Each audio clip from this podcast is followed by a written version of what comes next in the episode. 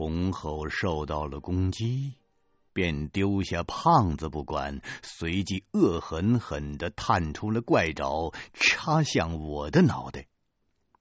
我把手中的电筒迎面掷向了红猴，一个前滚翻，从他的腋下滚过去，避开了他的利爪。这个时候，我身处的位置是个死角，墙角和背对着我的红猴形成了一个三角形，把我堵在了中间。如果给他机会让他再转过身来扑我，那就万万难以抵挡了。玩命的勾当，我这辈子已经不知道做过多少次了。越是面临绝境，越需要冷。这个红毛大粽子有形有质，无非就是一身的蛮力，刀枪不入，是只野兽，又不是鬼，我怕他个球！当下更不多想，我纵身一跃，跳到了红口的背上，鼻中所闻全是腥臭之气。多亏戴着口罩，不然还没动手，就先被他给熏晕了。没了手电，黑乎乎的，什么也看不见。那红猴四肢僵硬，不能反过手来抓我，只是不停的甩动身体，想把我甩掉了。我一只手牢牢的搂住了红猴的脖子，另一只手抓住了黑驴蹄子，往他嘴里就塞。在他脸上胡乱摁了半天，我也没找到他的嘴在哪儿，自己反而被他甩的是头昏眼花，眼前金星乱冒。我心里想，不好。要是再甩两下，我就先掉下去了。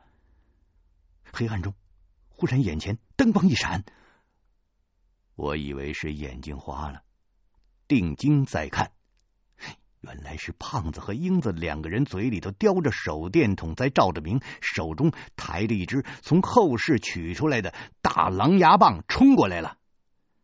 他们这是想硬碰硬啊！我急忙从红口的背上跳下来。这狼牙棒重达数十斤，在冷兵器时代属于超重型的单兵武器。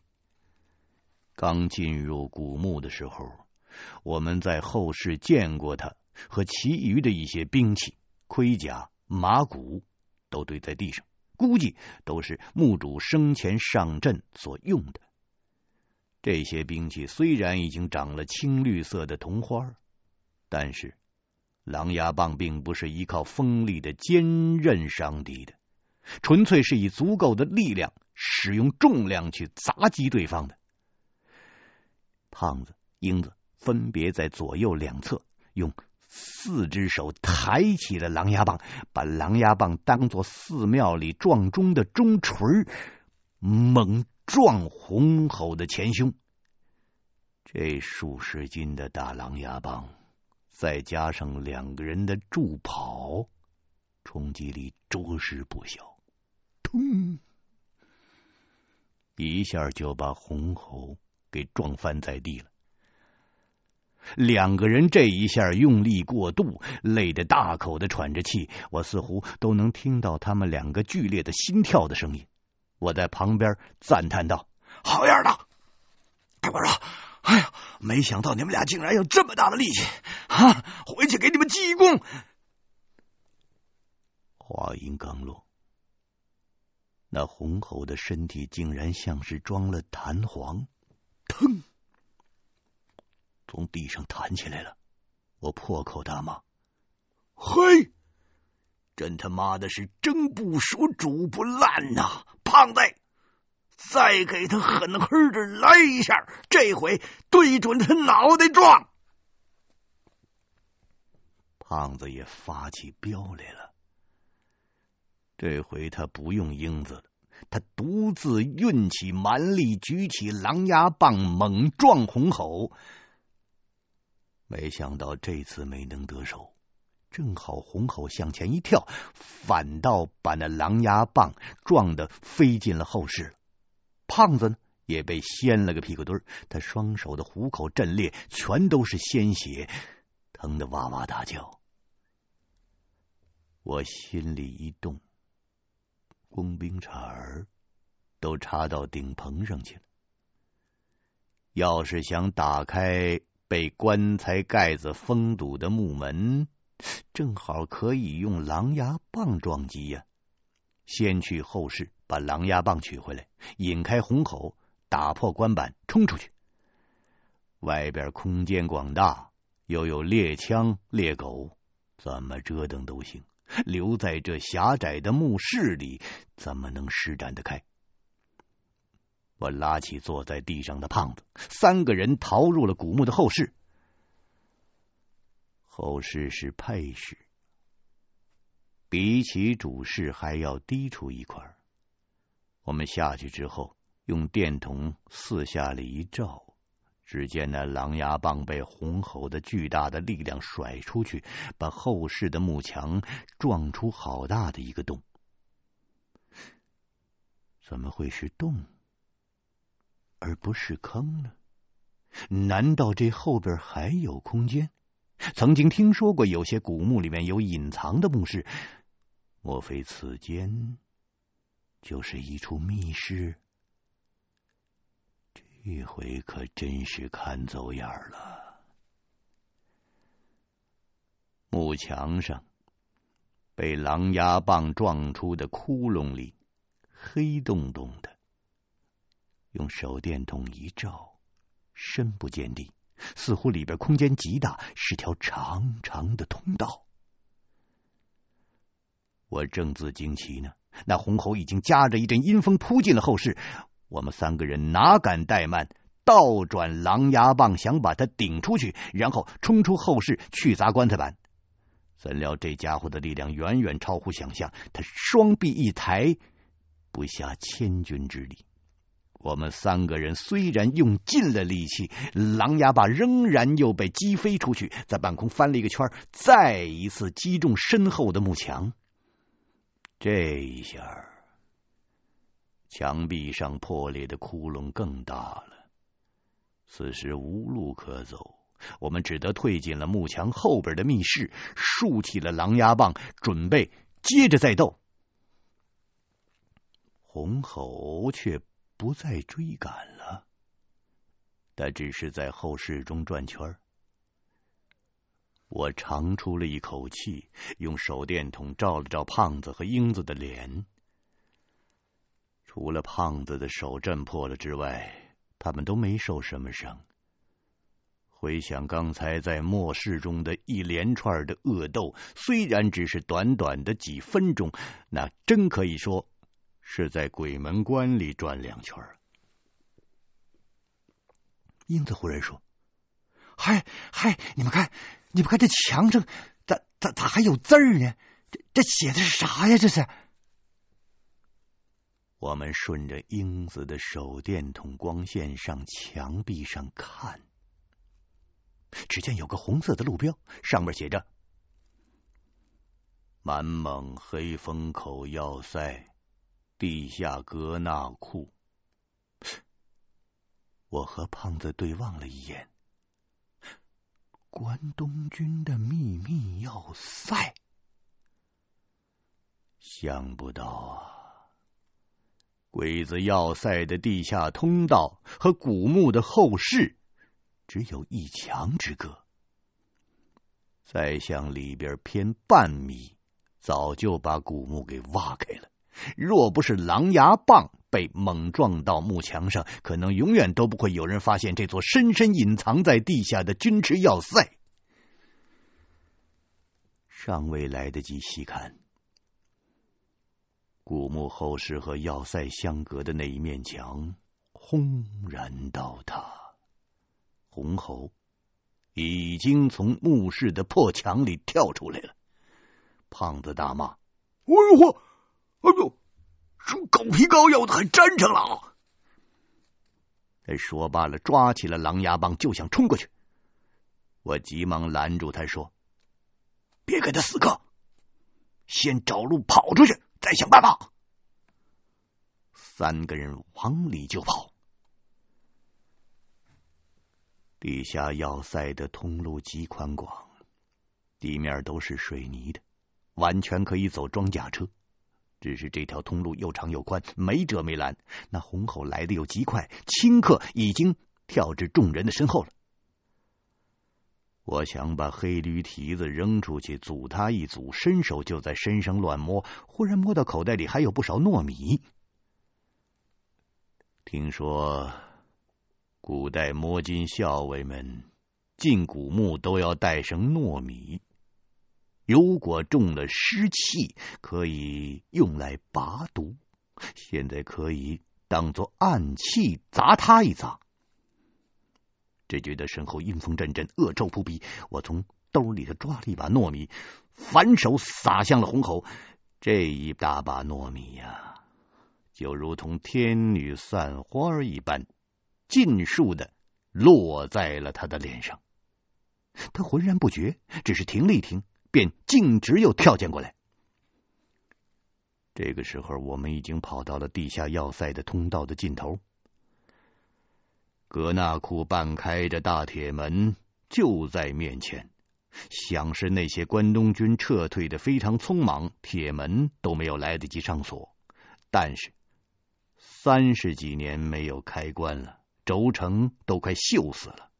我们三个跑进了仓库，各自咬牙瞪眼，连吃奶的力气都使出来了。终于赶在虹口进来之前，把这道厚重的铁门给关起来了。洪厚就算真的是铜头铁臂，他也进不来，就连他的撞门的声音，在里面都听不到。这种军事设施的仓库大门都是防爆炸冲击波的设计，在铁板、钢板之间还加了两层棉被，可以吸收冲击力。当年日本鬼子让美国空军炸成了惊弓之鸟了，就连地下要塞也都建成了抵御大型航空炸弹的构造了。那怪兽就算再厉害，也没有美军的高爆破炸弹的威力大呀。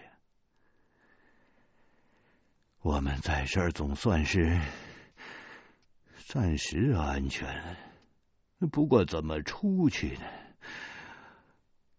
这还是一件非常伤脑筋的事儿。我坐在地上喘了几口气儿，用手电筒照了照周围。这个仓库着实不小，各种物资堆积如山。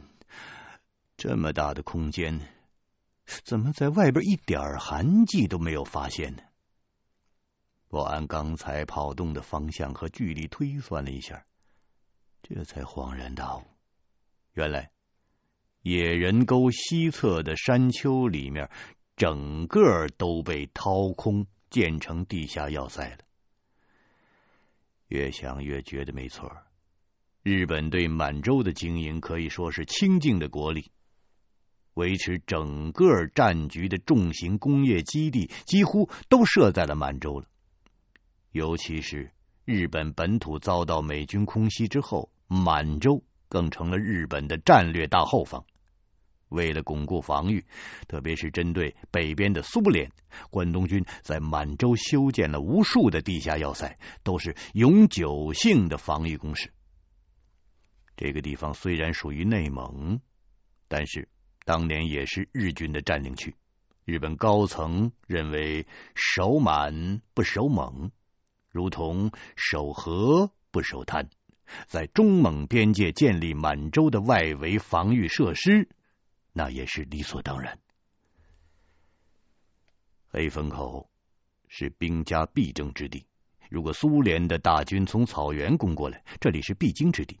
不过，最后苏联人还是选择从满洲方向进攻了，这座苦心经营的地下要塞也就没有任何战略意义了。想必是要塞中的守军在电台里收到了天皇的告全体国民书之后，知道了无条件投降的消息，军心涣散，自杀的自杀，跑路的跑路了。胖子站起来，揉了揉屁股，在墓室里摔得着实不轻，从衣服上扯了两块布，让英子帮他把手上的伤口给包扎上。胖子全身都疼，他破口大骂外边的红猴。胖子摸出从古尸手中抠出来的两块玉璧，说。我我就不还他，哼！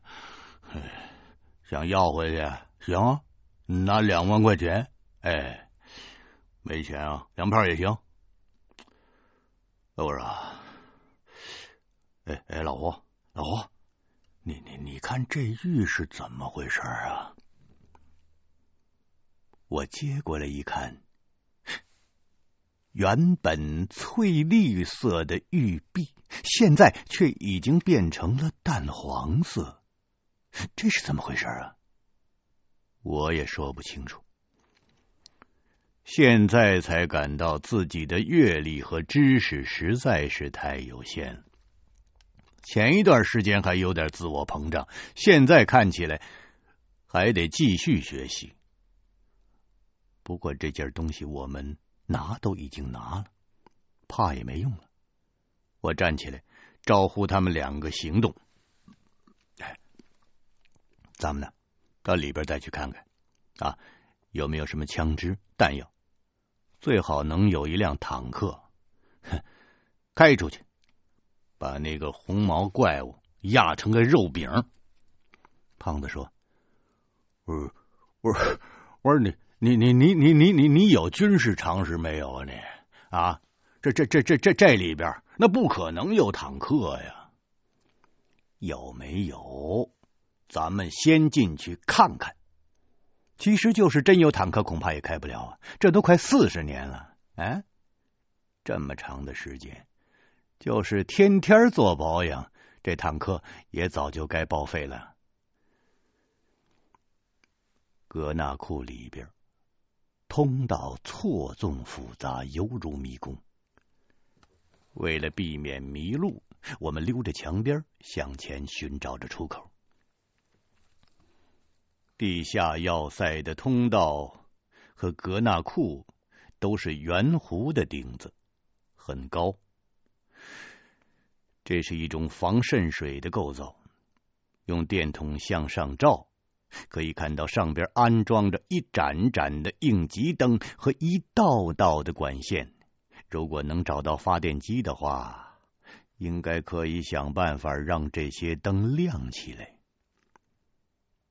没走多远，就看到墙壁上有一幅要塞的平面地图，上面标注了一些主要的通道、交通壕、仓库、藏兵洞、淋浴室。兵舍、休息室、排水管、发电所等辅助设施。至于炮位、通气孔、反击孔、观察孔、作战指挥室、隐蔽部等重要的位置，则并未注明。在山丘的内部，要塞还分为了三层，其结构之复杂、规模之庞大，可见当年关东军。对这处军事基地的重视程度了。我把地图从墙上取下来，以我当工程兵在昆仑山修建过军事设施的经历，此刻有了地图在手，就不愁找不到出口。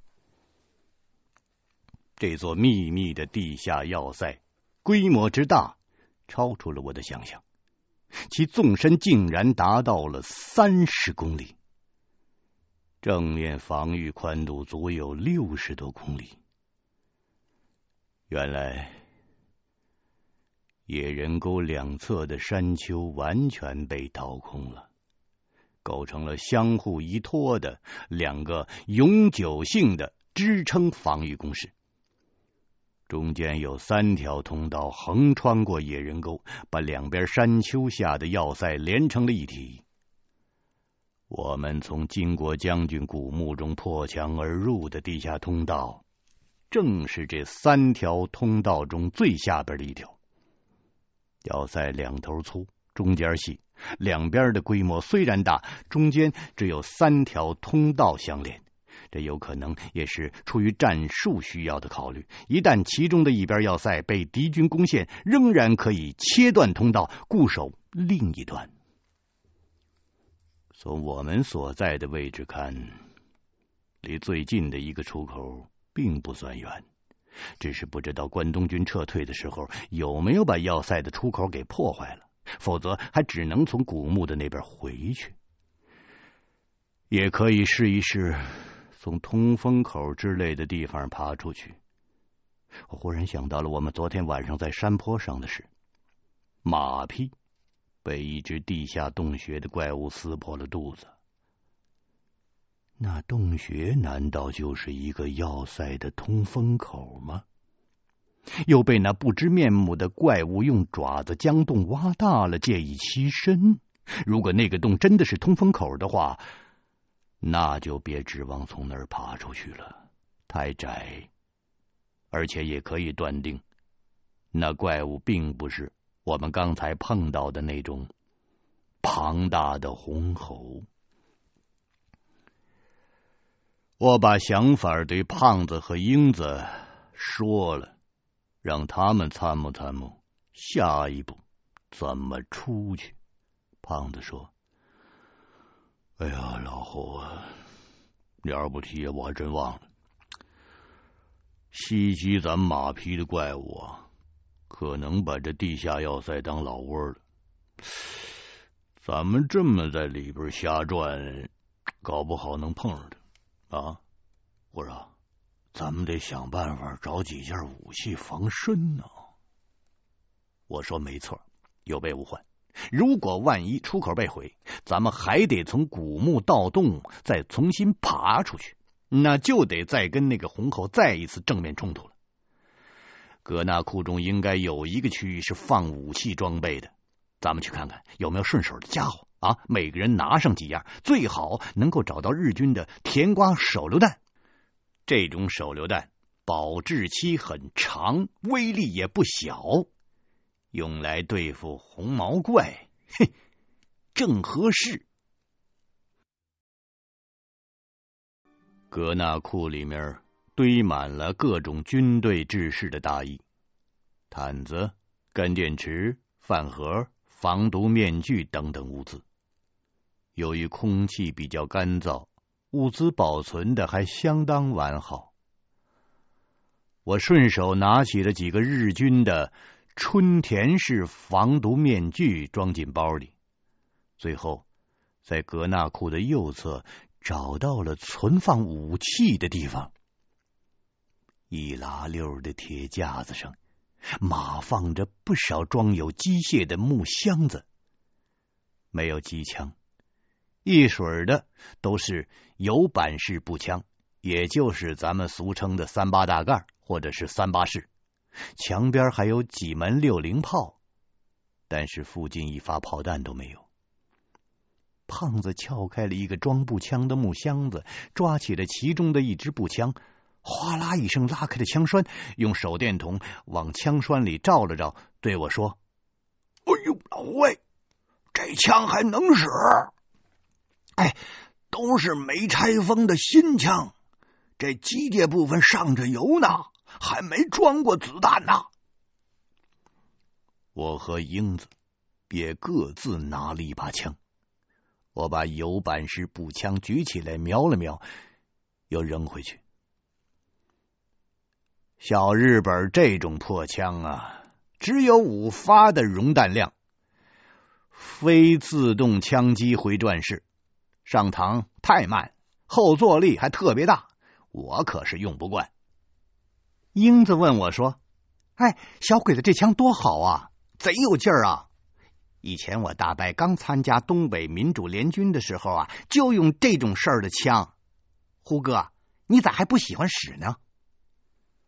我还没回答，胖子就插嘴说：“甭搭理他，他在部队天天都玩自动的步枪，都惯出毛病来了。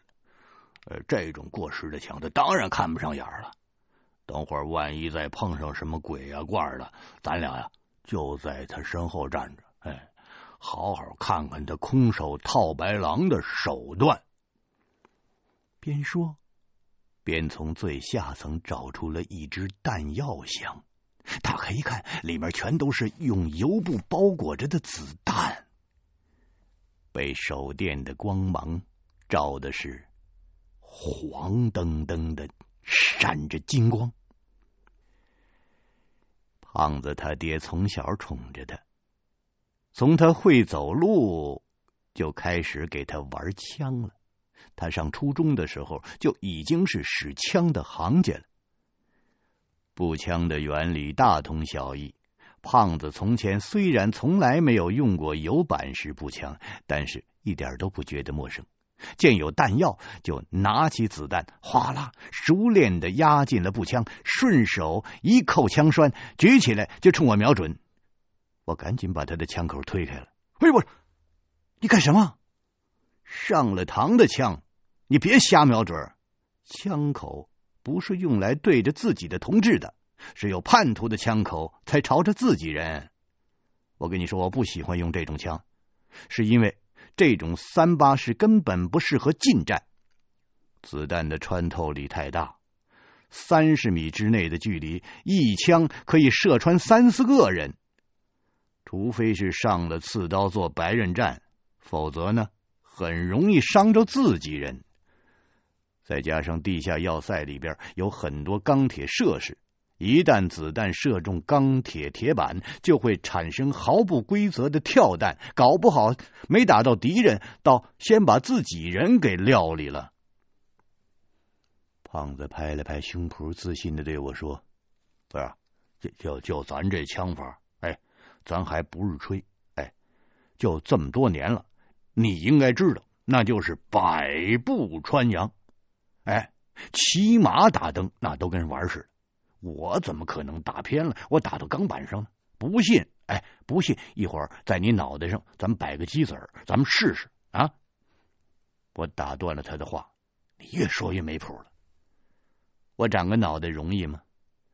我这个脑袋是用来思考人生的，我不是用来摆个鸡蛋让你打靶子的。咱别逗闷子了，行不行？咱们看看还有什么别的武器可以用。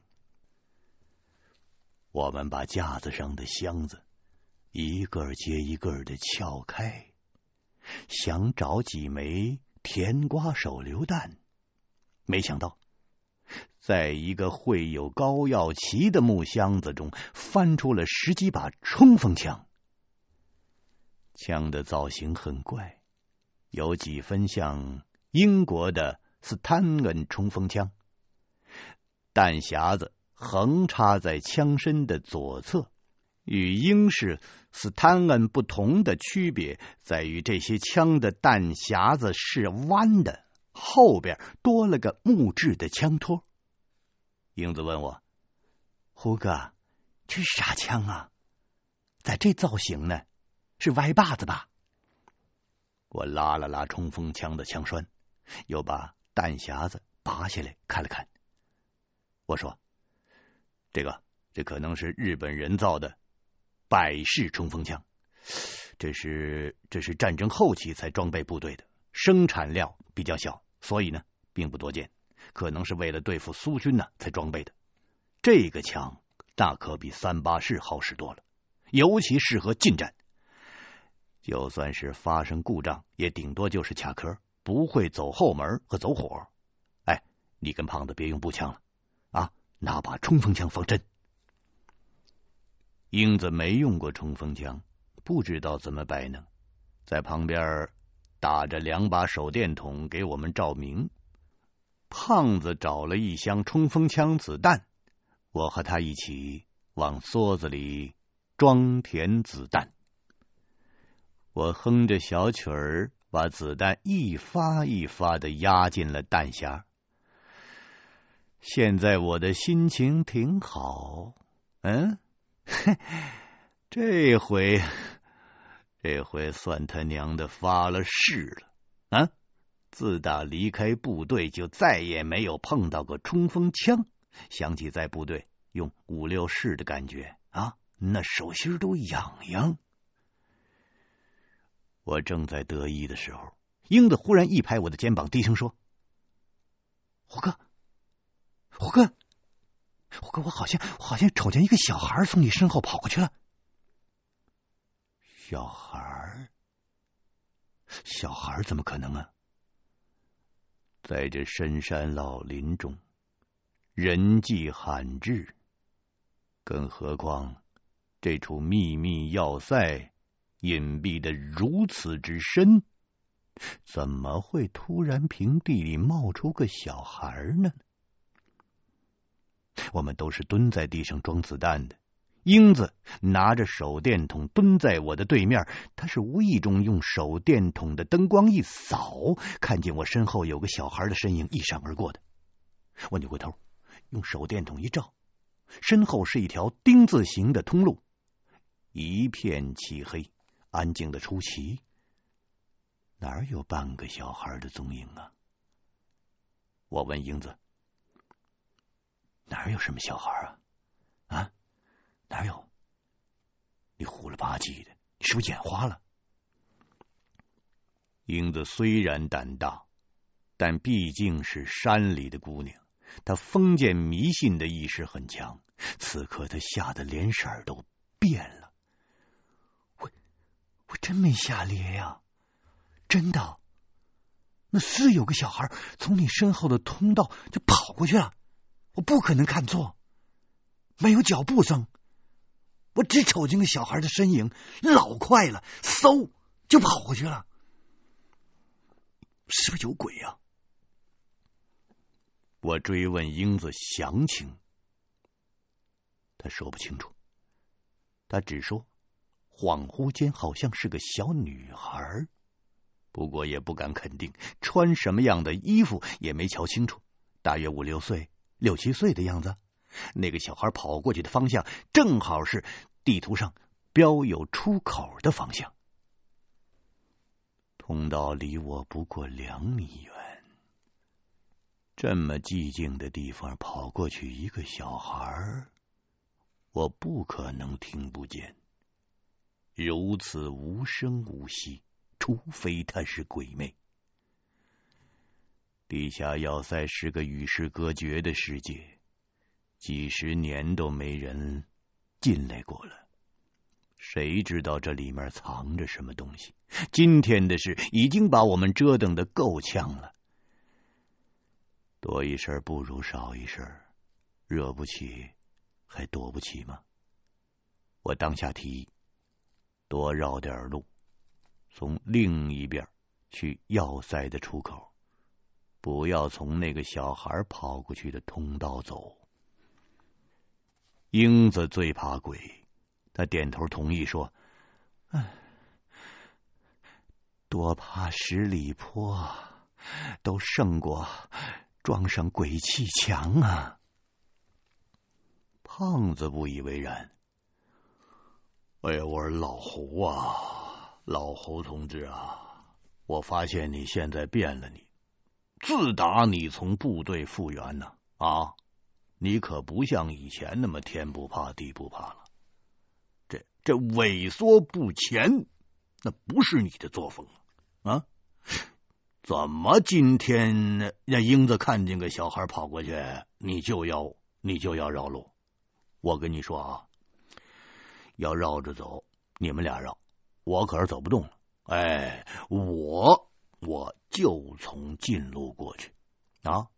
想当年。那咱们当红卫兵上山下乡的时候啊，你说，你说你怕过什么啊？我一时语塞了，好像确实是胖子说的那样。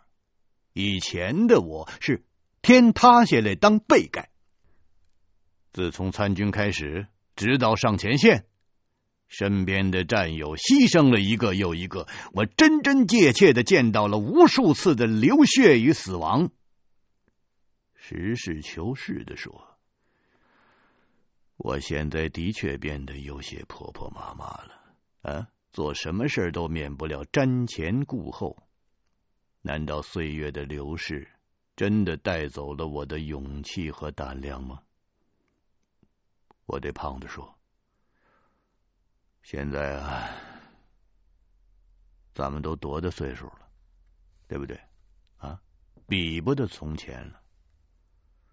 咱当红卫兵那些年，确实好勇斗狠，看谁不顺眼就揍他。可那是个荒唐的年代呀。”啊现在回想起来，都觉得可笑、可悲，不是吗？胖子说：“可是至少在那个年代里啊，你战斗过呀，你冲锋过呀。哼，我就是看不得你现在这这这这这种这种下下唧唧的这个样。”哼。英子见我们俩说个没完。也听不懂我们说的是什么，他就等得不耐烦了，打断我们的话说：“说啥呀？你们呢？还整得劲儿劲儿的？你们说还有完没完了？现在时候啥时候了啊？不管从哪条路走，咱们就该走啊，得走啊啊！你们俩愿意说，等出去再说，行不啊？”胖子拎起了百式冲锋枪，腰里插了四五个弹匣子。表情坚毅，他挥挥手，一指前方：“同志们，胜利就在前方，跟我来！”于是，胖子带头走在前边，英子居中，我殿后，三个人成一路纵队，走向了英子说看见小孩跑过去的那条通道。这是一条微微倾斜的向上的路，走出一百多米之后，又变成了向上的台阶儿。看样子，已经是走进了野人沟的山丘内部了。通道越来越窄了，而且湿度也比下边大，身处其中，呼吸不畅，有种像是被活埋的那种压抑感。三个人离得很近，不知道为什么，走在前头的胖子突然停下来。他突然停步，跟在他身后的英子没有准备，正好撞在了他的背上。英子被他撞得从台阶上向后就倒，我赶紧从后边把英子给扶住了。我问胖子：“怎么回事？你怎么突然停下来，不继续走了？”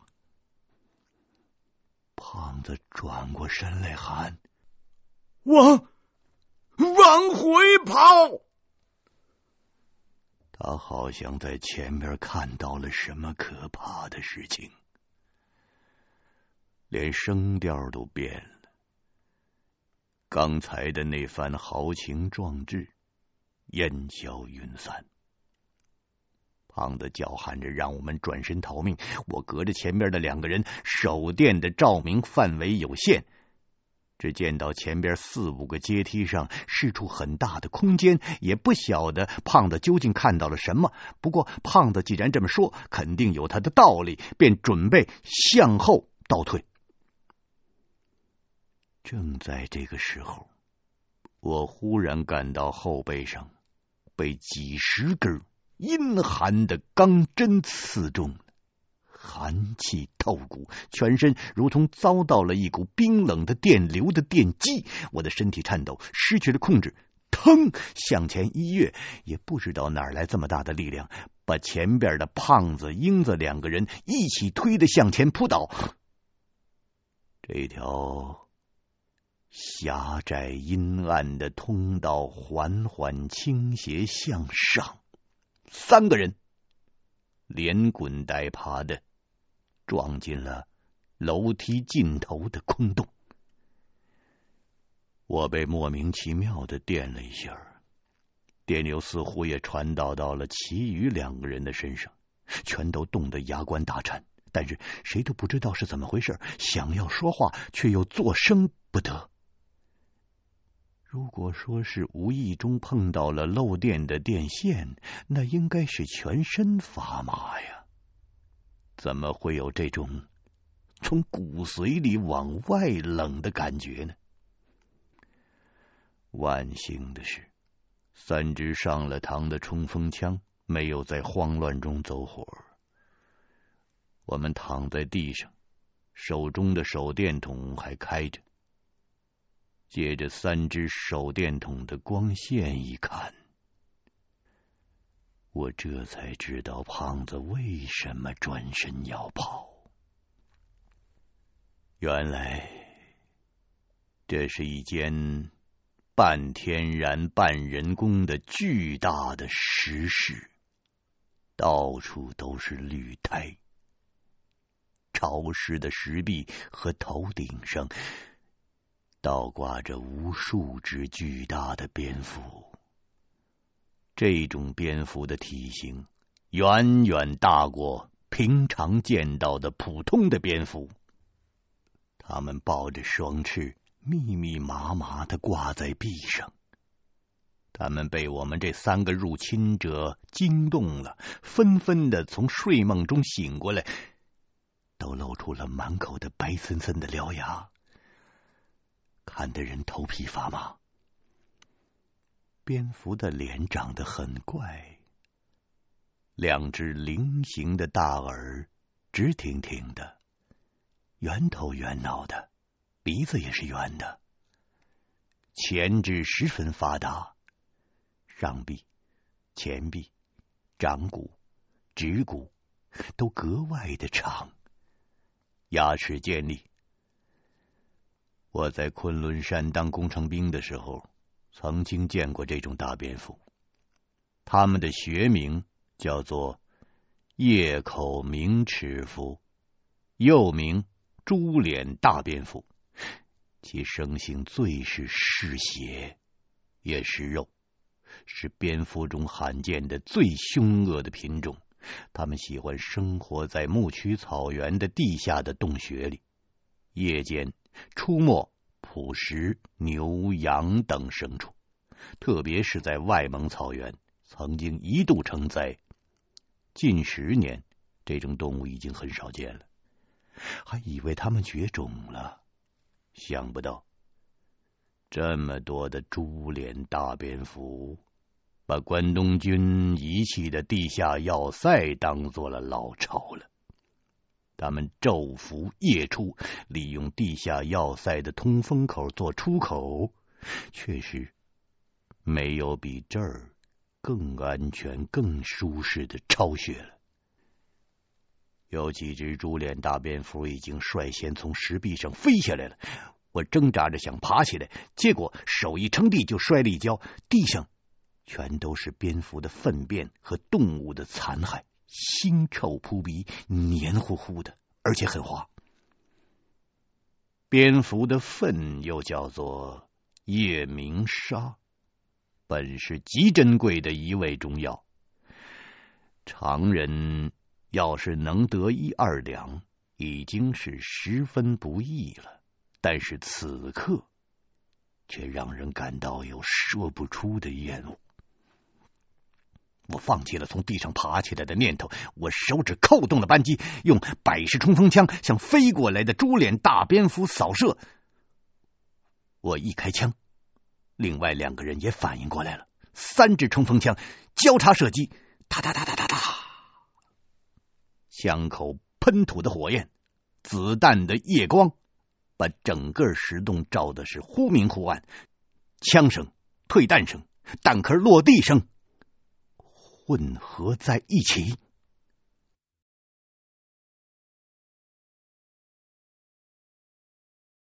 我扣动扳机，用百式冲锋枪向飞过来的猪脸大蝙蝠扫射。枪声、退弹声、弹壳的落地声混合在一起，上千只猪脸大蝙蝠都被惊动起来了。这种生活在黑暗中的生物最是怕火、怕光，除了被子弹射中的掉在了地上，其余的如同一团团的黑云。有些从我们的头顶上飞过，也有的顺着通风孔向上逃窜。冲锋枪的子弹很快就打光了，根本就来不及换子弹。猪脸大蝙蝠嗖嗖嗖的从我的身上掠过，我们的衣服被他们的利爪和獠牙撕成一条一条的。好在衣服穿的比较厚，有几下虽然伤到了皮肉，倒也伤得不深。这时候心理上的恐惧更加要命，我怕伤了眼睛，就不敢睁眼。我用一只手护住头脸，我用另一只手抡着冲锋枪，当做棍子一样的凭空乱打。我的两条腿拼命的蹬着、踹着，驱赶那些扑向自己的猪脸大蝙蝠。也不知道过了多久，洞中渐渐的安静下来了，想是那些猪脸大蝙蝠都跑没了吧。我。摸到了掉落在地上的手电筒，我刚要出声问胖子他们有没有受伤，忽然眼前一黑，一只最大的猪脸大蝙蝠悄无声息的朝我的头顶扑过来了。它可能是这洞里头这些蝙蝠的首领，它隐藏在石洞的最深处。这个时候，后发制人。我的手里只有一把空枪和手电筒，我难以抵挡。他距离我近在咫尺，他猪一样的脸上层层的皱褶，硬毛、獠牙，这个时候都看得清清楚楚。我眼看就要被他咬到了，这个时候，哒哒哒哒哒哒哒哒，从身旁传来一串冲锋枪的射击声，一串子弹。全都钉在这个猪脸大蝙蝠的身上了。大蝙蝠掉在地上，扑棱了几下，当即死了。原来是身旁的胖子见着情况紧急，他换上了弹匣，开枪射击，他救了我一命。我长出了一口气，看了看四周。除了地上还有几只中了枪没断气的大蝙蝠还在挣扎，再也没有其余的蝙蝠了。我身上被抓破了好几个口子，鲜血直流。英子、胖子也都受了些轻伤，但是都不严重。英子扯了几块衣服上的碎布给我包扎。我身上疼痛的很厉害，我不停的在咒骂着。老子当年在前线，嗯，内仗打的，嗯，枪林弹雨，嗯，都没蹭破半点皮儿，嗯，今天倒让这几个畜生在身上抓破了这么多口子，嗯，还挺疼。胖子问：“我，老老胡。”哎，我我我我我刚才让让你们往回跑，你你你你怎么反倒把我们给推进来了呀？嗯，我把刚才的事儿说了一遍，只说是后背可能碰到了裸露的电线，触了电，没敢告诉他们真实的情况，因为这事我自己都觉得不可思议。我让英子看了看我的后背，有没有电弧了。英子扒开我后背的衣服，用手电筒一照，哎呀妈呀，胡哥，这咋整的呀？不像是电的呀！胖子也凑到我的身后看了一眼，你你这这这这这这这被电着了？你这后背是个黑手印啊！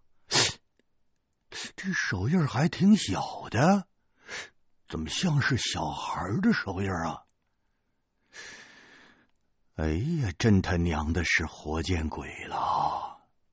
感情我们仨呀，是让那个小鬼给推进这蝙蝠洞的。别看我看见他，看见他，我就把他给皮扒了。胖子正要跟我说话，他手里的电筒却掉在地上了。我说你点了，我说老胡，英英英英子，哎呀，在在在在在搁那库里，你们说我还不相信。我说刚刚刚刚刚才我也看见小孩跑过去了，我看见他了。我和英子连忙拿起手电筒四处照。这个时候，除了蝙蝠的粪便和蝙蝠的尸体，哪有什么小孩啊？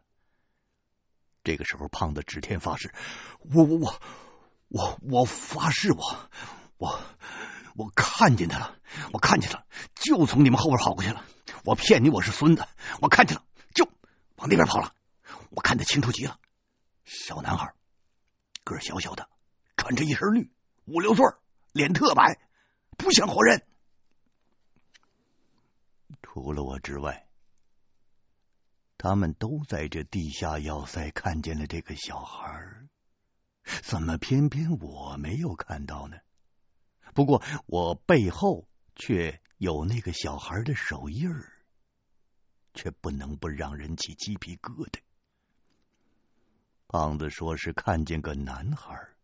英子却说，在格纳库里看见了个小女孩，究竟是谁看错了呢？还是这地下要塞里啊，开了幼儿园了？我们稍微收拾了一下，站起身，给冲锋枪装上了新的弹匣。胖子指了指石室的一面墙壁。只见那小兔崽子就就就往这边跑去了，我看见了。说完，他用枪托刮开了石壁上的苔藓和蝙蝠粪，里边露出了半扇铁门，上边锈迹斑斑的，用深红色的油漆醒目的写着四个大字。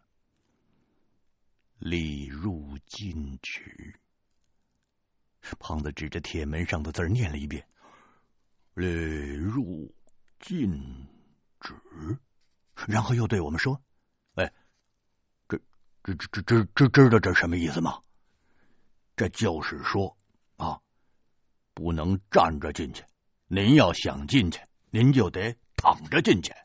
哎，这里指定就是停尸房。”要不然就是焚尸炉。英子听了胖子的讲解，说：“啥？躺着进去？哎呀，那原来是装死人的呀！听屯子里上岁数的人说过，这小鬼子整的啥啥焚尸炉，要不这铁门里八成就是焚尸炉。”我用手指的关节在铁门上敲了两下，感觉门很厚重。我说：“胖子，你别不懂装懂。这四个字的意思是禁止入内。我虽然不懂日语，但是军事设施我是很熟的。你们看，这门下边啊有个很大的凹槽，里边有内六角形的螺纹。”这应该是有转盘的。想开启这扇铁门，需要转动转盘。门下边的孔是排气槽。这是一扇气密门。关闭铁门的时候，排气孔呢就会自动的抽出室内的空气，在里边就形成了半真空的环境。这是储藏贵重物品的地方。我军的军事基地里。也有同样的设施。气密门的转盘早就被拆卸掉了。如果没有相应的工具，想打开这道铁门，那是难于上青天的。至于密室里装的是什么东西，那可就不好说了。有可能是装化学武器、细菌武器之类的。这种可能性最大。为了防止化学武器泄露出现事故，通常那都是存放在这种封闭的密室里的。日本人的化学武器和细菌武器虽然一向臭名昭著，但是威力可不容小觑啊！即使是放在自然的环境里，时隔多年，也照样能够致人死命。我对着这扇门里的东西，哼，不感兴趣，还是看看地图，快点找到出口才是正经事。胖子则对这扇门充满了好奇，特别是听我说有可能存放什么贵重品的话之后，他更是心痒难耐。他和英子两个人一起在门上一会儿敲两下，一会儿又踢上门两脚，大有不进去看看就不消停的架势。两个人嘴里还在叨咕着：“哎呀，这里边有有什么好东西啊？哎呀！”这看不着，挺闹心是吧？这什么呀？这是！我不再去理会他们俩，我自己对照着地图上的出口位置，在这曾经被猪脸大蝙蝠盘踞的石洞中寻找着出口。按地图上绘制的地形来看，就在这石洞中，应该有一条小型的通道连接着山顶的出口。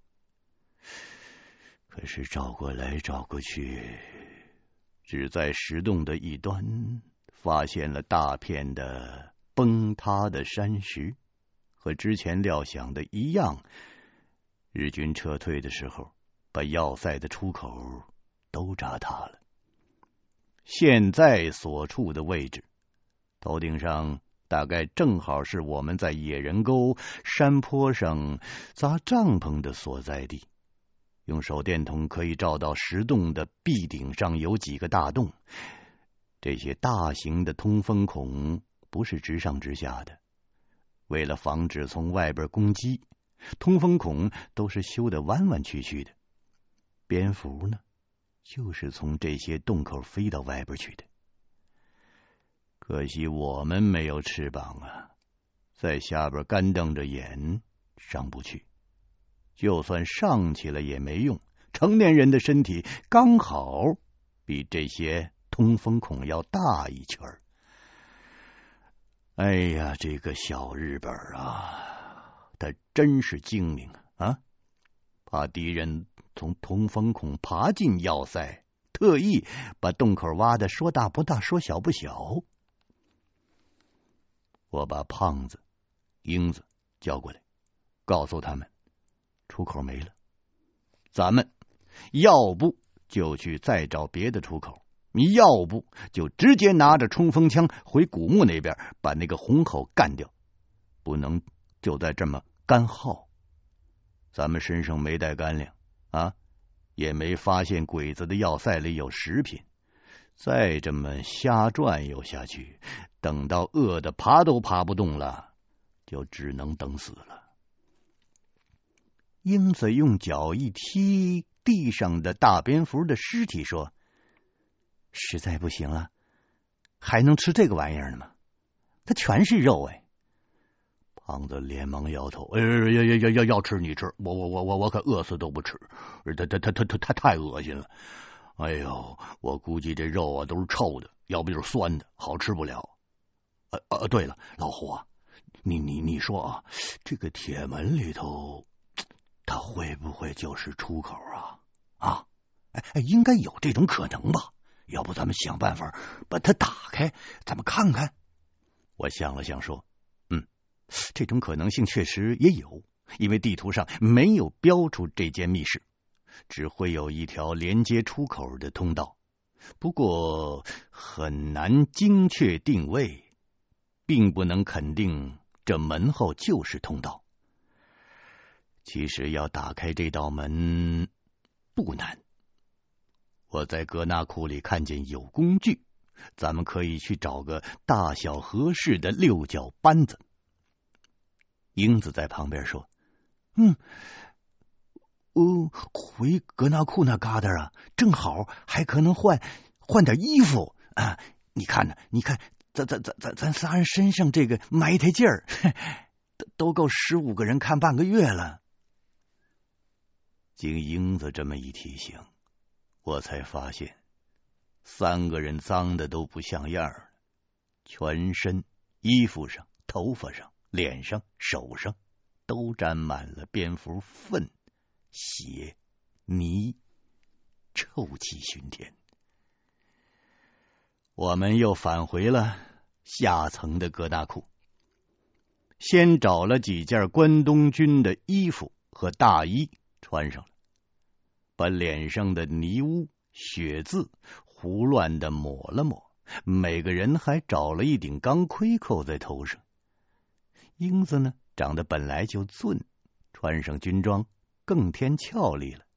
胖子在旁边喝彩说：“哎呦，大妹子，你穿上这日本军装啊，整个就是一川岛芳子。”英子不知道川岛芳子何许人也，以为胖子在夸他，还挺受用的。我告诉英子说。他是说呀，你像一个日本女间谍。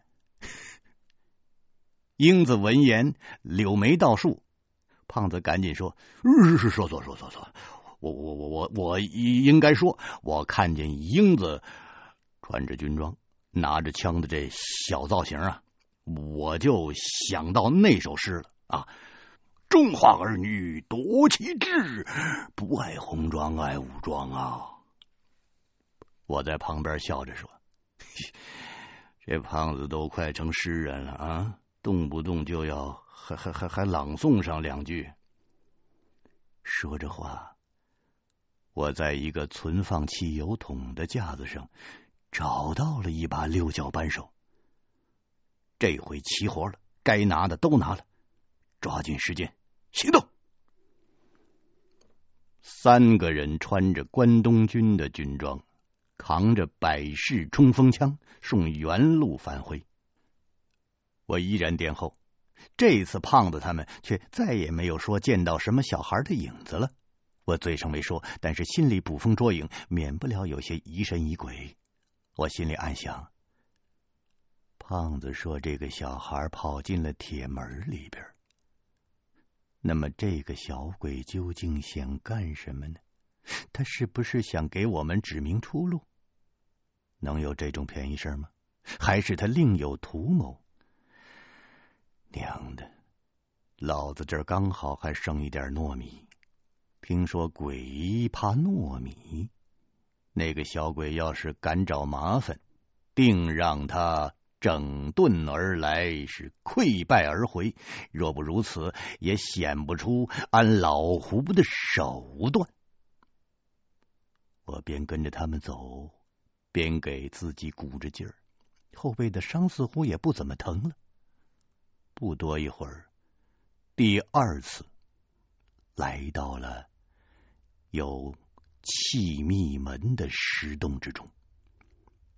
为了预防万一，我们都戴上了钢盔和防毒面具，拉开了枪栓，把子弹推上了膛。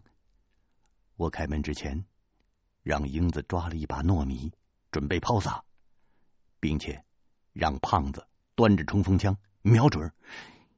要是门里头有什么东西，不管他三七二十一，先干了他再说。另外，我还嘱咐胖子跟我配合起来，轮流射击。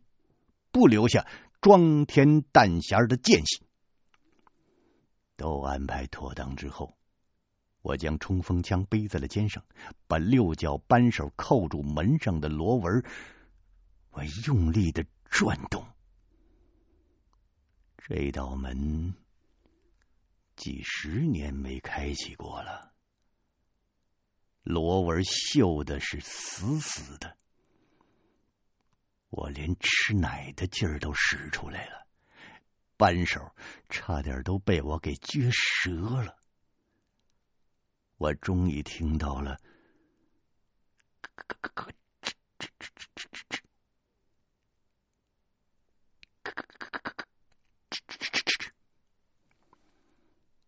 这一通响声之后，门下的三排气槽。气密门内填进了空气，铁门咯嘣，咔咔咔咔咔咔咔咔咔咔咔咔咔，慢慢的开了。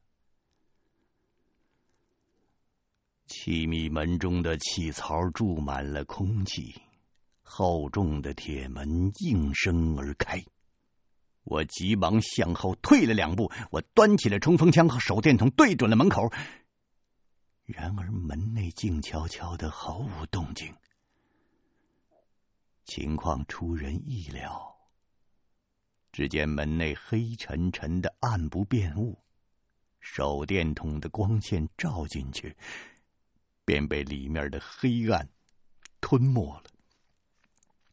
我对英子打了个手势，英子会意，把手中的一大把糯米天女散花一样的抛进了密室。